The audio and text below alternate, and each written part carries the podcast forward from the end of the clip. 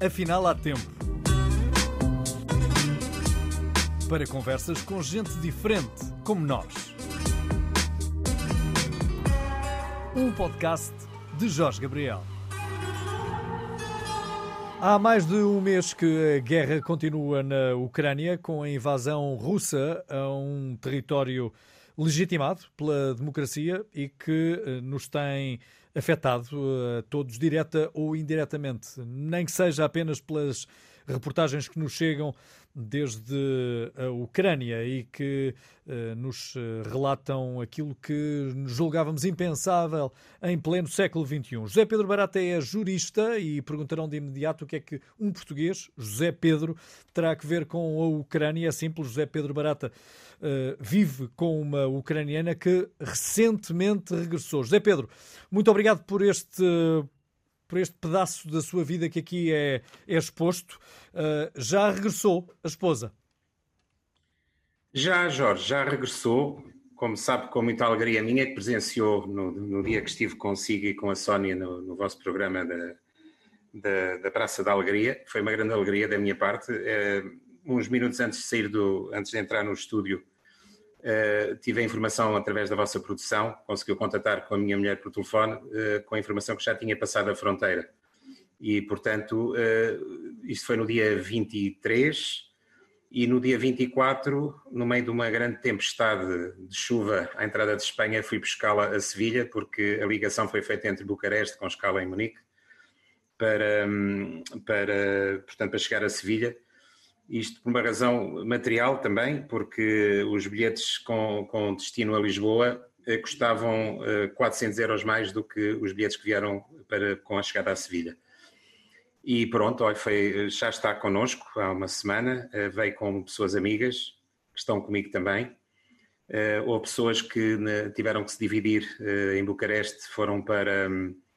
A filha de uma das amigas nossas que está também, uh, vive na Noruega, e a sua irmã com o seu filho, que vieram também de Kherson, foram para, para, para Oslo, porque o Estado, o estado de Oslo, o Estado da Noruega, põe dois aviões em média por semana para ir buscar pessoas a Bucareste de forma gratuita. Um, outras pessoas foram para foram primeiro para a Polónia e iriam depois para, para a Alemanha e para e para por questões de terem pessoas amigas e família para, uh, portanto, agora chama-se Países Baixos, portanto, para a Holanda, para Amsterdão. Ó José Pedro, uh, a, sua, a sua mulher ficou ainda com família na Ucrânia? Sim, sim, sim, sim. Deixámos lá a nossa mãe, por razões de saúde, ela desde, desde este último mês uh, de verão em que eu estive, eu estive em agosto e depois voltei a estar em dezembro e janeiro, entrou numa fase muito acelerada de, de Alzheimer, eh, que em termos, em termos intelectuais foi, foi eh, de facto pondo em situação muito débil, ehm, ao ponto de não perceber muito bem o que se está a passar. O por um lado é positivo, por outro lado é negativo, sobretudo se tiver que viver com ela 24 horas, não é? Está, está em sua casa, numa moradia à entrada de Kherson, com pessoas amigas, tem uma pessoa, a minha mulher deixou uma pessoa a tomar conta dela, e temos muita família, temos uh, sobrinhos, primos, os primos lá chamam-se sobrinhos, quando são filhos de, primas, chamam-se sobrinhos, temos uh, muita gente e, e, sobretudo, muitos amigos que ficaram ainda lá. José Pedro, há, eh, há quanto tempo conhece a Ucrânia, mais em particular, mais em detalhe? Olha, eu a primeira vez que fui à Ucrânia foi em, em janeiro, eh, fevereiro de 2001. Uh, na altura ainda como visitante, não, não passei de Kiev, de Kiev. Um, ehm, e em 2002 tive uma aventura, fui sem saber praticamente ler nem saber nada. Não é que hoje saiba, mas hoje sei mais ou menos o conteúdo das conversas, quando sei qual é o, qual é o teor da conversa. E fui fazer uma visita de surpresa à família da minha mulher, eh, que estava em Kherson.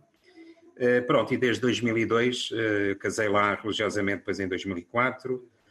Um, e todos os anos, duas, três vezes por ano, mesmo nesta altura das, da, da declaração de pandemia, que lá também se verificou, este ano que passou estive lá cinco vezes. Uh, na última vez foi, como lhe digo, em meados de janeiro. Portanto, conheço, conheço a Ucrânia.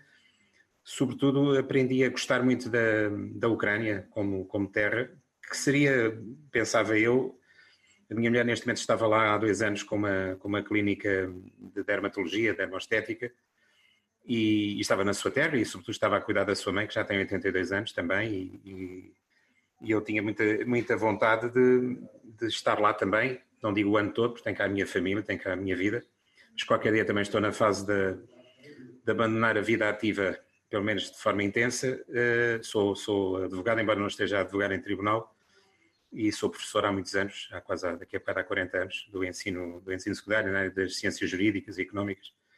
E, portanto, o que é que se, era, era um, o que, é que se passava que... politicamente em 2001, quando conheceu a Ucrânia? Uh, Adivinhava-se alguma coisa do género, deste género? Também não lhe posso dizer com essa certeza. Há, há realidades que eu me fui apercebendo ao longo dos anos, não é? Mas só para ver a realidade que nós tínhamos em 2001, olha, o, o, tinha um colega meu, que era o Dr. Santos Silva, que era um advogado da Rua da Prata, que era o chamado cônsul honorário da Ucrânia em Portugal. Isto quando já havia dezenas e dezenas de milhares de pessoas a chegar a Portugal, normalmente via Espanha, Uh, Lembro-me dele se queixar que ia todos os dias para a penitenciária em Lisboa a receber milhares de pessoas que eram inicialmente detidas sem documentos, porque, aliás, não era bem sem documentos, tinham vistos de, de turismo, normalmente passados por 60 dias, e portanto Portugal não tinha representação, uh, aliás, a Ucrânia não tinha representação diplomática propriamente dita, tinha apenas um encarregado de negócios. E uh, quando eu fui à Ucrânia, a segunda vez, a Kiev, em 2001 nós não tínhamos embaixador, tínhamos um senhor, um primeiro secretário, era ao nível, nível diplomático que havia na altura.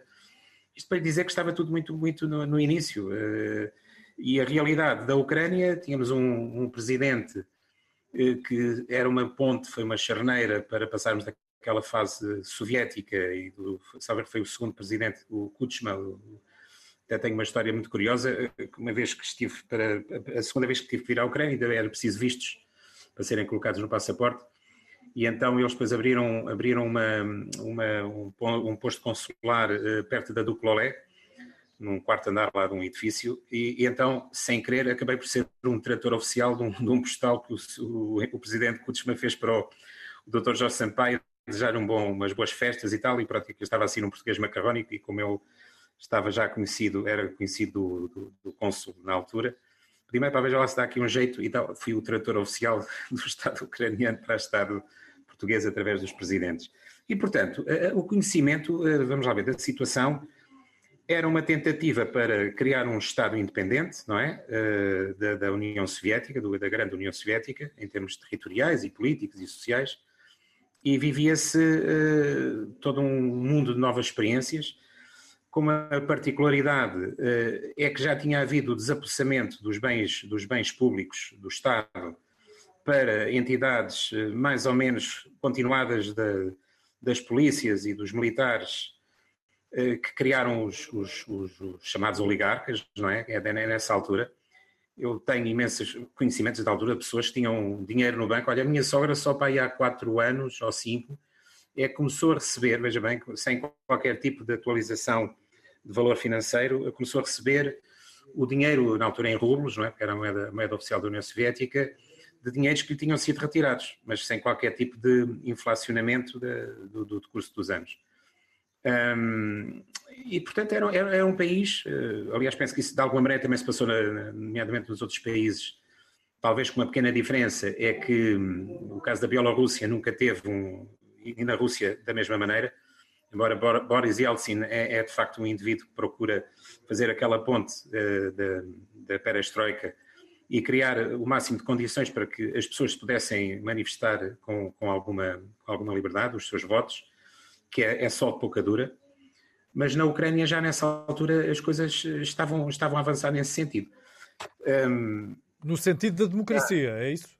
Sim, sim. O sistema, um sistema parlamentar, uh, tipicamente eh, criado nas raízes ocidentais, porque de facto as experiências históricas que há não é de agora, desde, desde a implantação dos regimes uh, socialistas, nós, nós, na ciência política até estudávamos que havia vários tipos de democracia, não era a democracia direta, depois havia aquela democracia de, de quadros, não é, feita, feita através de, dos partidos políticos, que normalmente só, só, só funcionam em, em, sistemas ditatoriais, que é, foi, foi o caso do, do, que aconteceu, mas digamos que eh, se compararmos a história dos dois vizinhos, do grande vizinho da Rússia e, e da Ucrânia, que também é um grande vizinho, só que relativamente ao Rússia é muito mais, pequeno, muito mais pequeno, embora seja o maior país da Europa, tirando a Rússia europeia, é o maior país da Europa, em termos territoriais, não é?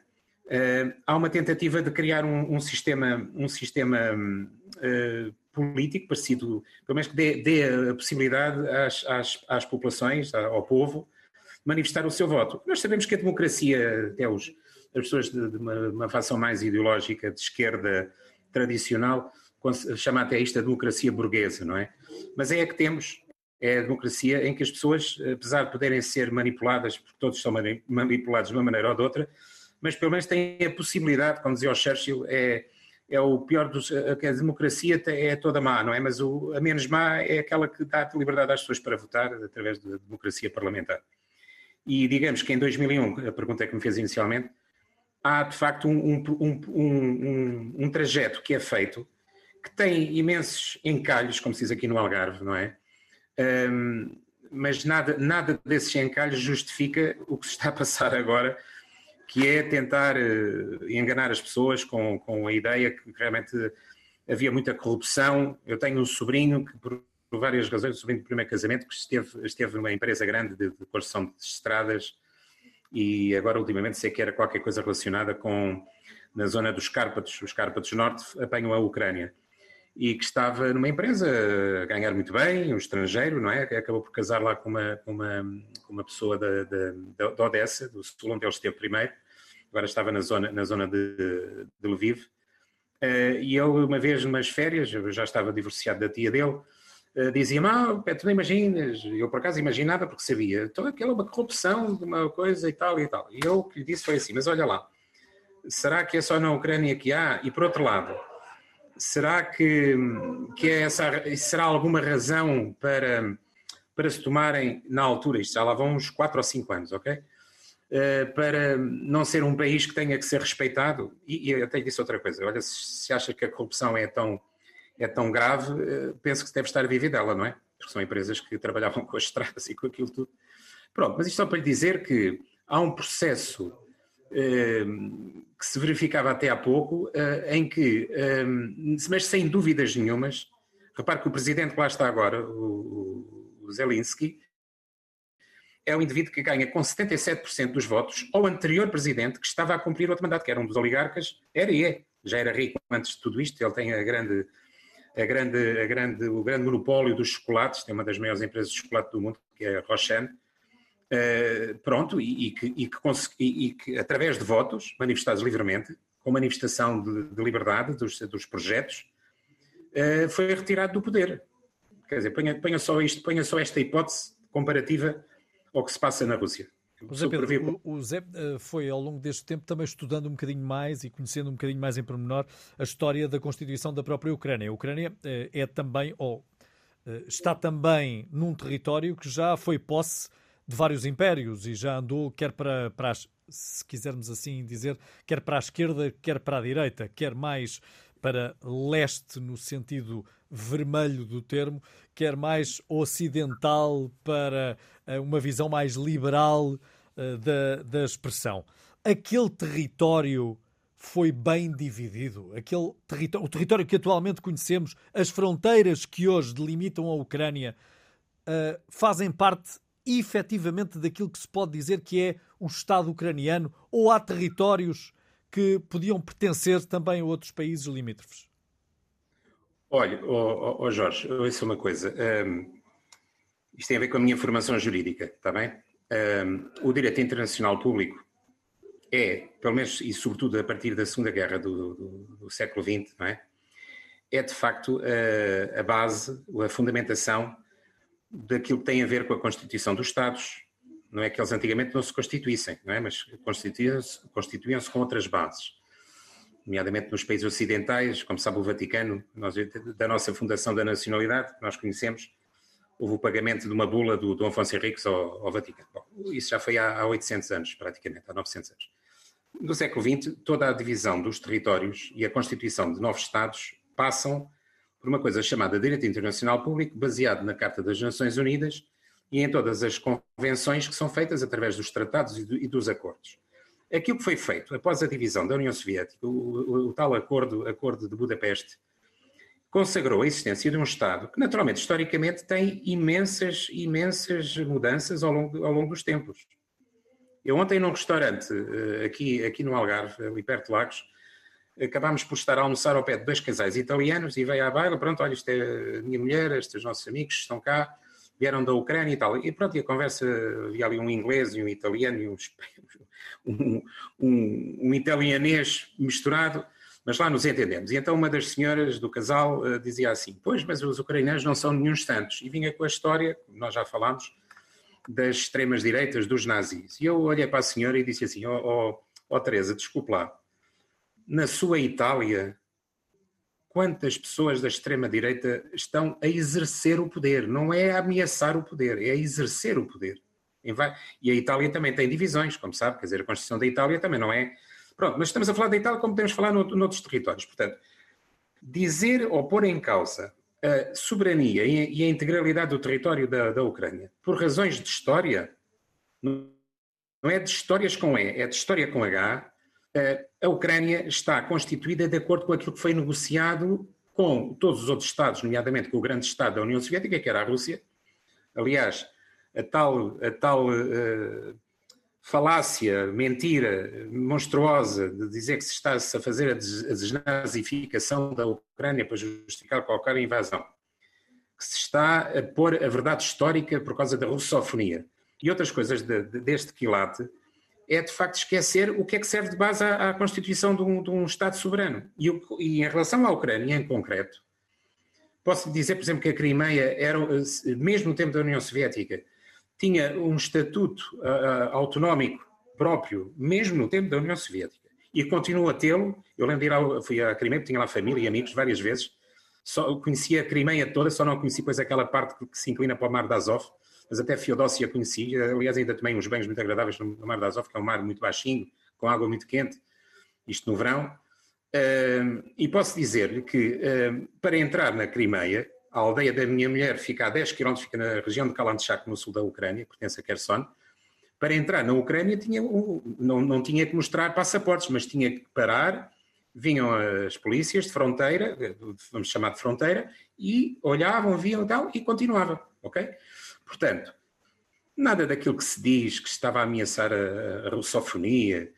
Aliás, não, não, há que não esquecer que uma das condições do, do Acordo de Budapeste é que a Crimeia, a Crimeia, nomeadamente a sua base militar de Sevastopol, continuava a ser ocupada, portanto, gerida pela Rússia.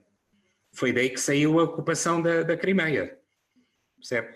E, portanto, toda a constituição do território é feita de acordo com as normas, nomeadamente dos tratados e dos acordos que foram celebrados na altura.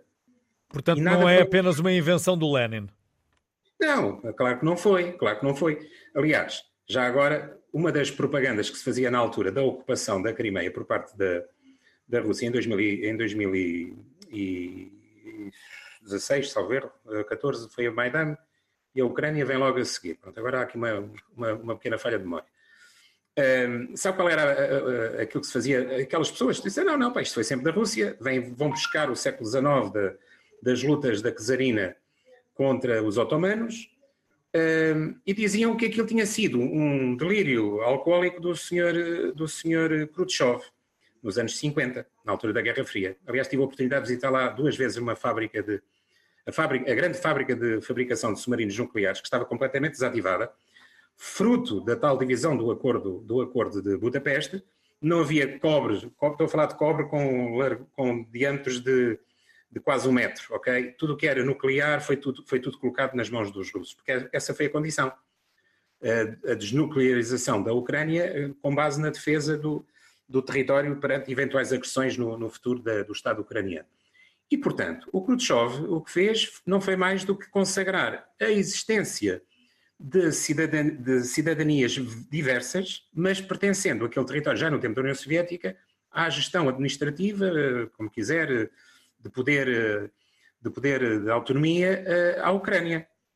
Aliás, há uma coisa que as pessoas também se calhar desconhecem. Sabe que o Khrushchev era ucraniano. E vou-lhe dar se calhar outra novidade. O Brezhnev também era ucraniano. São nada mais que os últimos dois secretários-gerais, antes do, do, do Gorbachev entrar depois na fase de, da, da, da chamada perestroika, um, há uma elite intelectual, política e militar que domina a elite soviética, do Estado soviético. Uh, posso dizer que, por exemplo, a, a corrida ao espaço uh, feita pelos soviéticos, Soyuz, etc, etc, tem muita, muita massa cinzenta. Eu não estou a querer colocar a nação ucraniana num, num, ponto de supremacia e tal. Estou só a dizer que estas coisas não surgem por vontade da estupidez e da ignorância lançada através de propaganda. Oh, José Pedro, está a considerar que pode haver aqui algum ressabiamento do passado uh, por essa influência ucraniana da oh, União Soviética? Não, não, não, estava nessa, não estava nesse caminho. E nem estou, nem posso estar, porque não é verdade. Uh, o que estou a dizer é que uh, não é verdade que a Ucrânia tenha sido ocupada pelo, pela Rússia, isto em concreto. Não é verdade que isso tenha a ver com perseguição dos interesses da russofonia e, de, e, de, e do domínio do avanço da NATO e do Ocidente e tal. Portanto, a paranoia que está consagrada nessa tal base balaclava, que é um, é um monumento à Guerra Fria, da parte do Ocidente, nomeadamente dos, dos Estados Unidos da América, também existia no, no, noutras, no, noutros, noutras, noutros parâmetros, mas da mesma maneira a, a paranoia era a mesma. Portanto, a primeira coisa que eu quero dizer é que, não, o ressabiamento que me estava a falar tem a ver também com alguma, com alguma uh, propaganda maliciosa que serve para justificar aquilo que está a acontecer, que não justifica nada, mas pronto, é, é aos, eu até admito que as pessoas que estão fechadas na Rússia que tenham esta, esta, estas ideias. Aborrece-me é ver algumas pessoas que estão aqui do lado e que têm a informação, que até põem em causa, colocam a farsa da guerra pelos ucranianos, quer dizer, faz muita confusão. E, portanto, aquilo, aquilo que me falava de uma hipótese de ressabiamento da nação russa, agora constituída sob a forma de Estado, para uma nação ucraniana, que pertenciam as duas ao mesmo Estado, que era a União Soviética, não é todo verdade, porque as pessoas. Já outro dia no programa acho que referi, fiz essa referência. As pessoas falavam russo porque era obrigatório falar-se russo. E no Ocidente falava-se mais ucraniano porque tinha a ver com raízes históricas das perseguições e, do, e dos homicídios gigantescos, dos genocídios que foram feitos, particularmente nessa zona, porque de, de, uh, historicamente vinham de, do, dos impérios austro-húngaro e, e, e, e do Império Polaco. Sabe que o ucraniano e o polaco são a mesma língua. É mais ou menos como o galego e o português. Portanto, a minha mulher esteve várias vezes, aprendeu a falar ucraniano, como, como lhe tinha dito antes, às escondidas lá na aldeia de, da entrada da, da Crimeia que é Mirne, é, chama-se, que quase quer dizer paz. É, é a aldeia, é, é, o grande centro ferroviário de tudo o que passa da Crimeia para, para a Ucrânia, da Ucrânia para, para, para a Crimeia. E, portanto, tudo aquilo que se passava nessa, nessa, nesse momento não é mais do que o, o receber uh, a necessidade de ter uma língua oficial, obrigatória, obrigatória, e nessas regiões do Ocidente. As pessoas, uh, de alguma forma, chamam até lhe chamavam os nacionalistas e os bandeiras a minha mulher na faculdade, embora ela fale russo por, por obrigação e fala ucraniano, e é de uma aldeia do sul da Ucrânia, porque nas aldeias do sul da Ucrânia fala-se ucraniano puro. A nossa prima é licenciada em filologia, uh, de, portanto, de literaturas da Ucrânia. Uh, e nessas zonas, a minha mulher, por exemplo, as vezes que lá estivemos a passear, se falasse russo, e eles percebem logo que estamos a falar como ucraniana, não lhe respondiam. Percebe? Não lhe respondiam. Mas, ouça, mas isso também acontece aqui. O meu irmão viveu na Bélgica. Eu recebi aqui um rapaz, e pronto, dizia-me a mesma coisa em relação aos flamengos e aos francófonos. Eu recebi aqui um rapaz que era engenheiro, estava aqui a fazer. Eu joguei voleibol muitos anos e fui treinador ainda aqui nos últimos anos no Algarve. Era das únicas equipas. Fazíamos mais quilómetros sozinhos que os outros todos juntos. Uh, jogávamos de Lisboa até Marrazes, até assim, e depois nas fases finais é que íamos lá para cima para o norte. Uh, e, esse, esse rapaz era, era belga, belga Flamengo, a mãe um dia apareceu aqui de surpresa no aniversário, que nós também lhe fizemos uma festa de surpresa, e pura e simplesmente não queria falar francês connosco. Ela sabia falar. Falava em inglês, que era a língua que nós comunicávamos com ela. Era a Flamenga. Isto só para dizer, quer dizer, é um país pequenino, a Bélgica é também do nosso Alentejo, não é? O alto e o baixo. Hum, portanto, quando, e recordo-me que foi uma das perguntas que me tinha feito, não hoje, mas no, no outro dia. Hum, existe alguma agora chamou-lhe ressabiamento, antes tinha-me falado alguma pedra no sapato entre, entre os ucranianos, aqueles que falam russo e aqueles que falam eh, ucraniano. Uh, oh, oh, oh, nada disso impediu e nada disso impedirá, nem impediria que tudo se continuasse a desenrolar. Claro que as pessoas. Uh, eu tenho cunhados que vivem na Rússia e, e, e o meu cunhado depois nasceu em, em Kherson. Neste momento vive na Rússia com a, com a mulher Um, da parte dela, uh, viveu também na, em Cassona, a família tinha parte na Moldávia, porque isto não era um país único, não era um país federal. E, portanto, não era isso que impedia a, a, a convivência. Se me disser que havia mais simpatias de um ucraniano a falar ucraniano, só ucraniano com outro, pois é evidente que havia.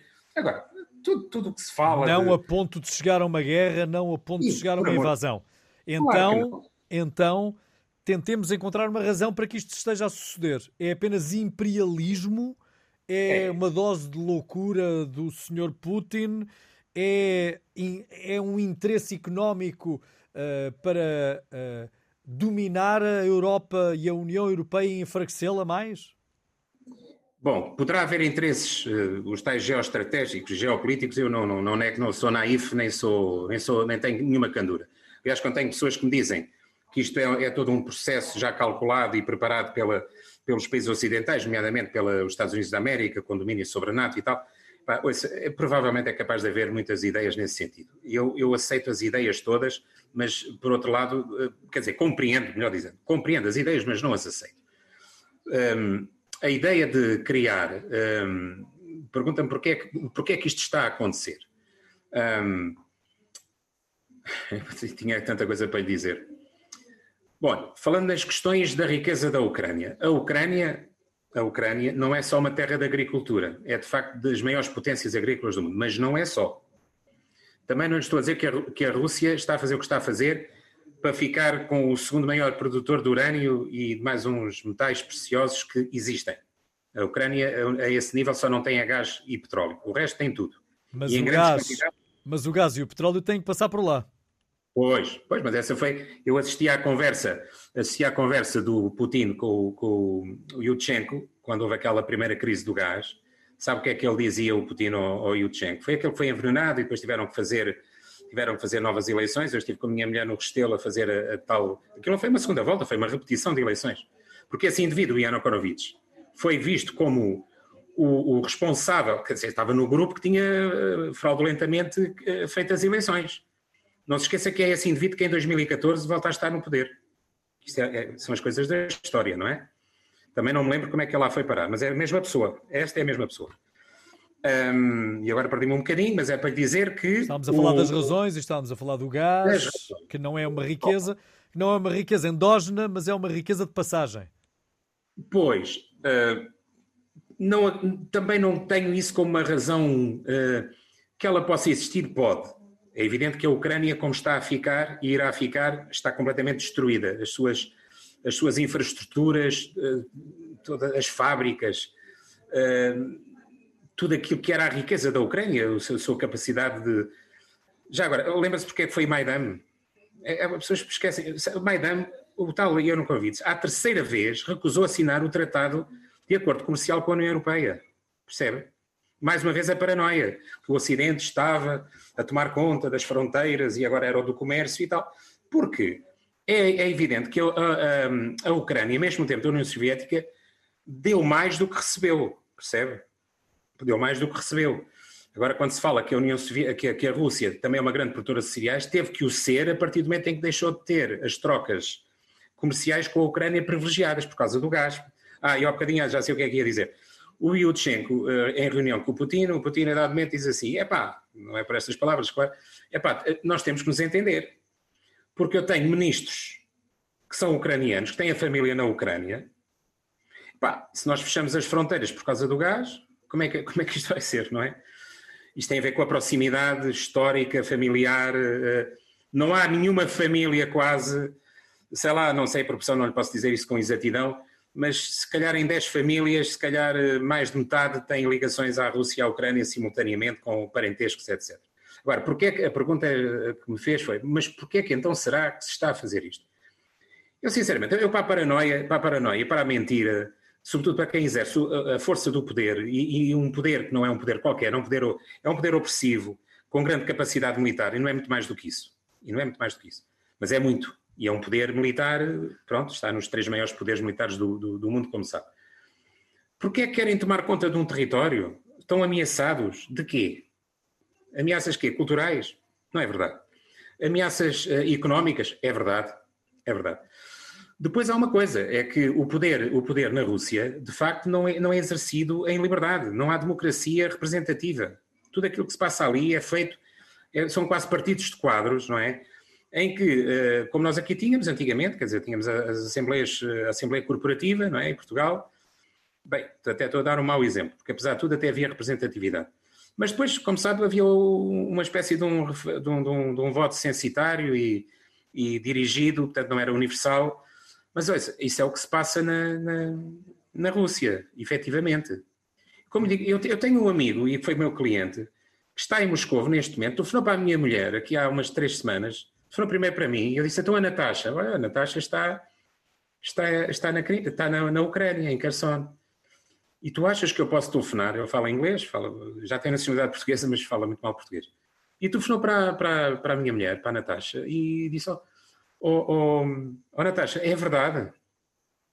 E eu disse: É, é, é é estamos, estamos a ser atacados, estamos uh, ocupados e há guerra. Porque as pessoas lá não sabem isto, não é um indivíduo qualquer, é um indivíduo que tem empresas no estrangeiro, Uh, pronto, e que agora, coitado, coitado, de um certo aspecto, quer dizer, tem a vida dele toda, toda, toda tramada. Sim, porque os russos também não estarão a viver bem, não é? Já não viviam bem, agora claro estarão a viver não. pior, não é?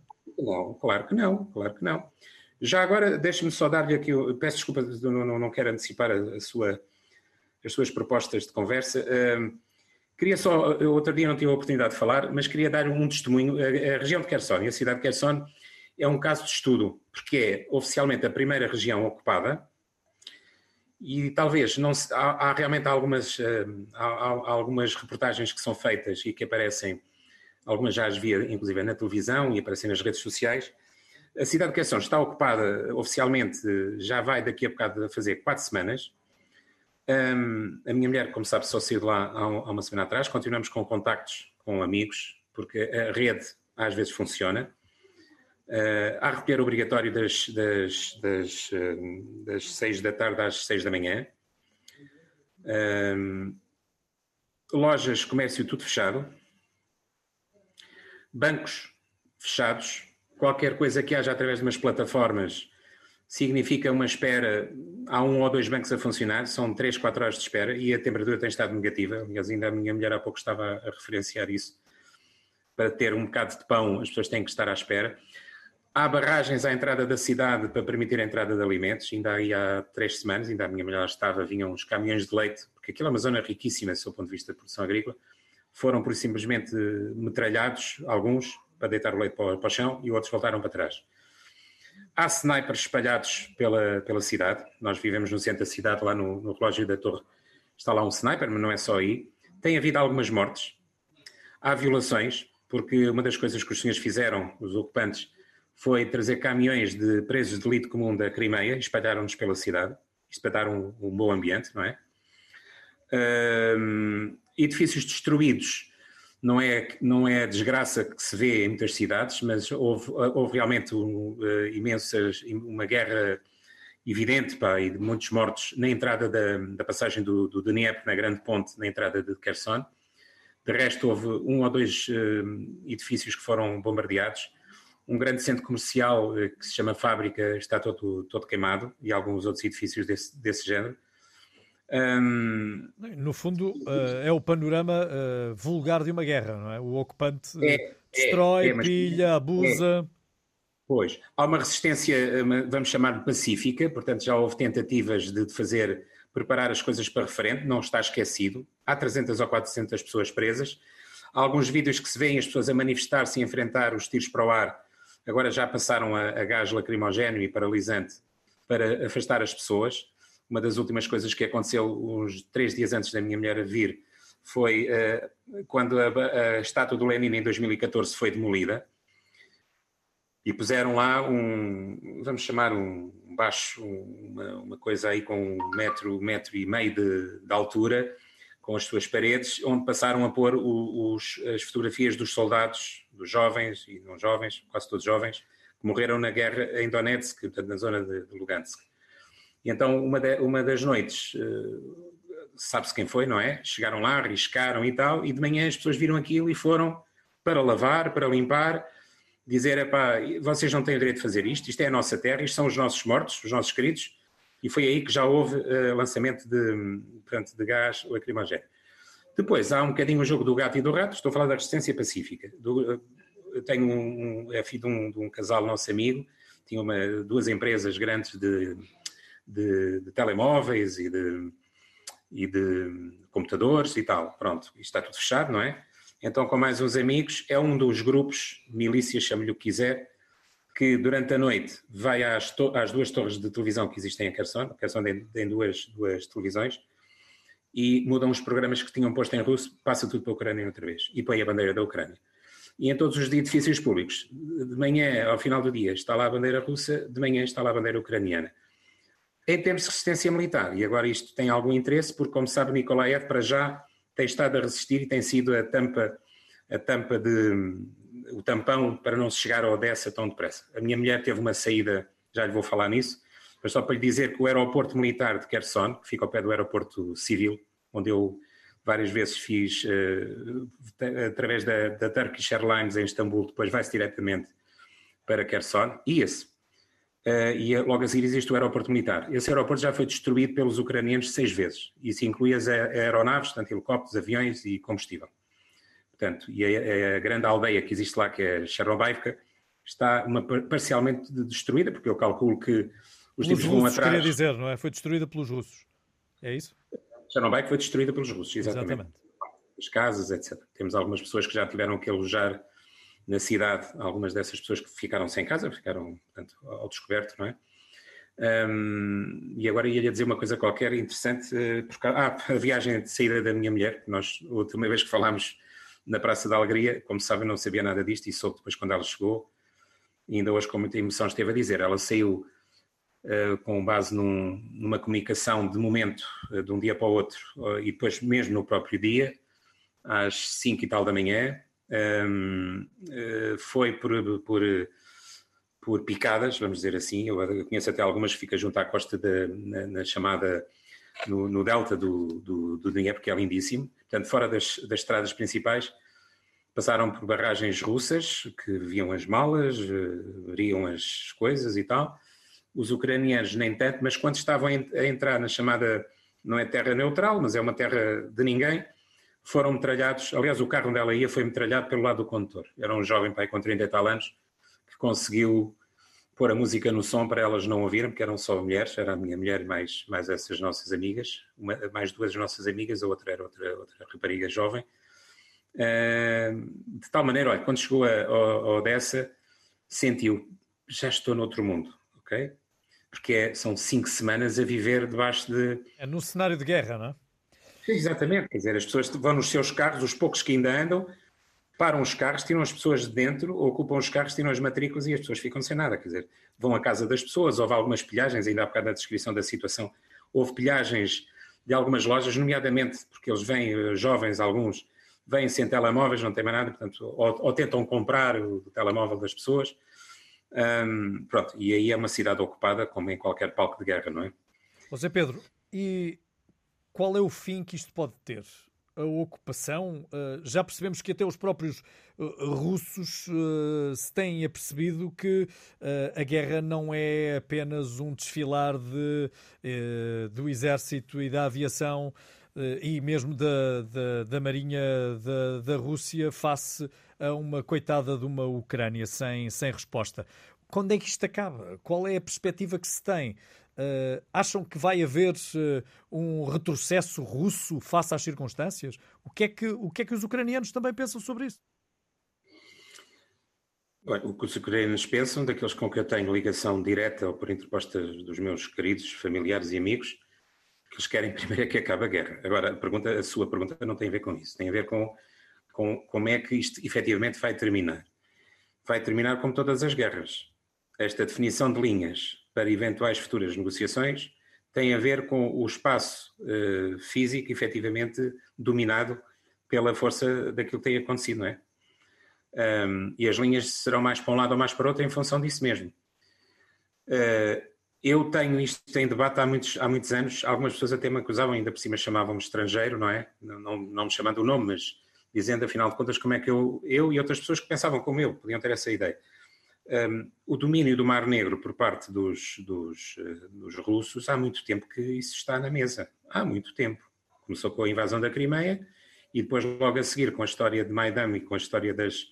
Aliás, não, isso foi depois, mas com, com Maidan e com, e com a guerra a leste, repare que nunca, nunca assumiram que era a Rússia que lá estava a lutar, não eram cá independentistas, isso não existe. Pá. A realidade sociológica do, do, de, de, desses territórios, dessas cidades, talvez nem 20% das pessoas queiram, queriam ser integradas, como irão ser, no, nos territórios da, da Rússia. Está a perceber? Não, não existe. Não, é, é, mais uma falácia, é mais uma mentira. Porque acham que as pessoas querem ser da Rússia porque coitadinhos estavam a ser, alguns terão sido perseguidos por causa da língua, mas olha que não é, não é, não é, não é essa experiência que se teve durante toda a vida em que a Ucrânia se tornou independente. Claro, mas isso são as constatações de facto. O que é que, é, o que, é que se pode perspectivar? O, o... A, perspectiva, a perspectiva do que pode vir a acontecer, como lhe digo, hum, acho que mais uma vez, como sempre, mas como sempre, hum, os interesses da economia do mundo vão ser a, a última pedra de talha de foice Quais são os interesses que nós temos ali? Repare, eh, quando, se, quando, ainda há pessoas, e isso é uma coisa muito importante, é que independentemente destas sanções que têm estado a ser feitas, algumas, ainda outro dia nós na nossa conversa, no final do programa, percebíamos, percebíamos isso e, e, e o Jorge está, está bem esclarecido quanto a esse aspecto. Uh, os interesses económicos que existem neste momento não é só a venda das armas, e sempre vendeu, os, os, os membros do Conselho de Segurança, todos juntos, produzem mais de metade das armas do mundo, ok? Estamos falados. Um, venham eles da NATO ou venham. Eu peço é ao meu, ao meu povo querido, não, não, é do meu, não, não é do meu nascimento, mas é da minha adoção, epá, que sejam auxiliados, seja de que maneira for. Porque garanto-lhe que, e agora estou a responder um bocadinho só àquilo que me perguntou.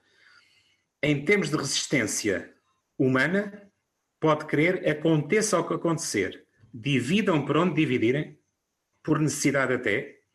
O presidente Zelensky, neste momento, tem ali duas coisas para, dois caminhos que são qualquer deles muito difíceis de tomar. Eh, e não estou a falar de capitulação, estou a falar de cedência a, a realidades que só, só, estão, só, são o que são pela, pela, pela, força do que teve que acontecer. Uh, mas o povo ucraniano pode crer que vai resistir de toda a maneira efetiva. Velhos, novos, e aqueles que são crianças vão de ser os, vão de ser os futuros homens. Sim, porque isto vai durar várias gerações, não é? Porque jamais, jamais alguém esquecerá aquilo que a, que a Rússia fez. Olha, Mas de qualquer modo vai ter que se arranjar aqui um, um sim, acordo para sim, a paz, portanto, não é? É a, a, paz possível que será. Deixa-me só dar aqui uma, uma. isto é, é até um bocadinho vergonhoso, porque parece que me estou a, a vangloriar. Olha, uma, uma pessoa com 92 anos, uma senhora na aldeia, Apareceram uns soldados que lhe ocuparam a casa e não sei mais o que é que fizeram. E a senhora preparou-se para fazer uma, uma, uma, sopa tradicional, não sei se já comeu alguma vez, que é, chama-se borscht, que os russos também comem. É uma coisa feita com legumes, com carne, também pode levar peixe, mas fundamentalmente é carne com legumes. Pronto, e a senhora pediu muito perdão a Deus, mas matou os 18 soldados, eram 18. Envenenou-lhes a sopa. Está a perceber? Isto, eu não me vanglorio com isto, porque isto é uma, é uma vergonha para a humanidade não é? A senhora, aliás, a história, isto é, é de uma pessoa diretamente conhecida. Isso eu já não tenho nada a perder. Não tenho é que vir matar os meus filhos e os meus netos aqui para a minha terra. Vamos outra vez à linha. A linha divisória, oh, oh, oh Jorge, ela vai ser tra traçada com base neste princípio, que é domínio, mesmo que aparente, mas domínio efetivo militar de ocupação feito pelos invasores e, pela, e pelo Estado ucraniano, para onde é que vai passar essa linha? Neste momento, olha, por exemplo, a região da minha mulher é uma incógnita. Porque quando se diz que estão a, a pôr os, os, soldados todos a, a sair da, da, zona de, de, Kiev e estão a descer para, para, a zona leste, não é? para apoiar a ocupação, a ocupação que eles nunca reconheceram que eram os próprios russos que lá estavam.